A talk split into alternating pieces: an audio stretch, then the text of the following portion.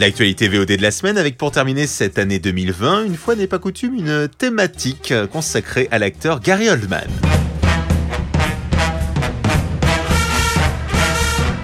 Sur Netflix, vous avez peut-être vu défiler dans vos propositions un étrange film en noir et blanc et qui porte le titre assez énigmatique de Mank.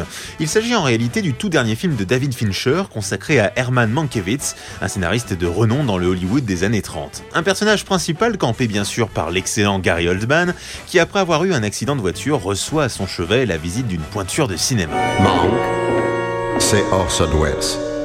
Je me doute que c'est toi. Il est temps qu'on parle. Et oui, car à l'aube des années 40, Orson Welles est sur le point de réaliser l'un des grands chefs-d'œuvre du cinéma, à savoir Citizen Kane. Il va avoir besoin de Mank à l'écriture. Bon, plusieurs problèmes à cela. Mank est une véritable épave et a de gros problèmes de santé et d'alcoolisme. Et surtout, dans cette histoire, il va dénoncer pas mal de gens de renom à Hollywood, ce qui risque de pas mal jazzer. Racontez ce que vous savez. Je crois savoir que tu chasses un dangereux gibier.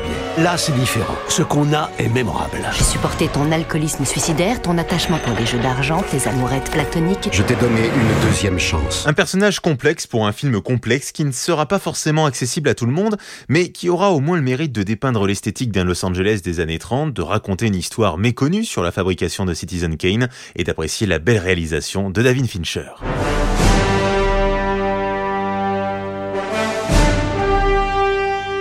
Sur MyCanal et les chaînes Ciné Plus, retour dans les années 90 avec Air Force One, avec en tête d'affiche Harrison Ford qui joue un président des États-Unis aimé, adulé et sûr de lui. Gary Oldman, quant à lui, joue le méchant terroriste russe qui parle un peu comme ça avec accent. Ça raconte l'histoire donc du président des États-Unis qui, après avoir fait un énorme coup de filet à Moscou sur un grand terroriste pro-Union soviétique, s'apprête à rentrer chez lui tranquillement dans son jet privé Air Force One. Du moins, c'est ce qu'il croyait. Mesdames et messieurs, j'ai une déclaration. L'appareil du président Air Force One vient d'être détourné. Et oui, car le méchant russe Gary Oldman a réussi à s'infiltrer à bord de l'appareil pour détourner l'avion et espérer obtenir la libération de son chef bien-aimé.